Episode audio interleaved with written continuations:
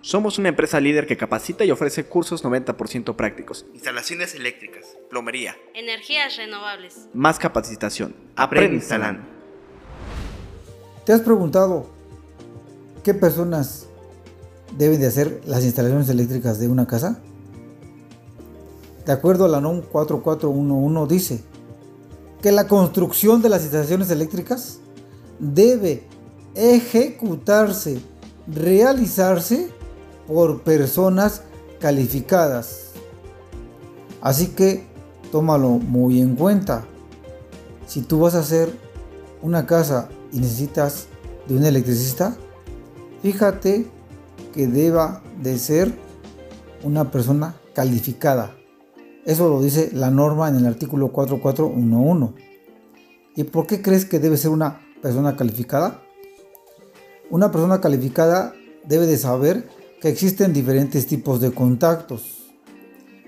Los contactos normales, que son los aterrizados, los contactos de protección de falla a tierra, que, que se colocan en áreas de humedad, y los contactos de protección a niños, para proteger a los pequeños.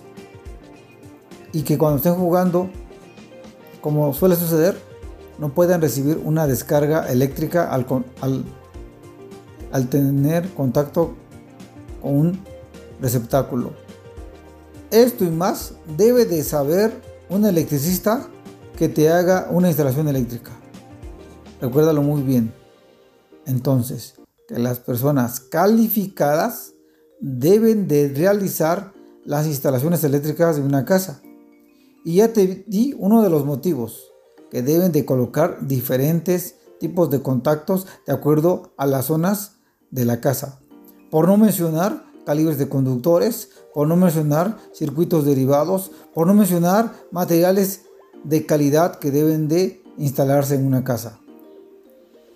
Espero te haya servido este podcast. Más capacitación. Aprende instalando.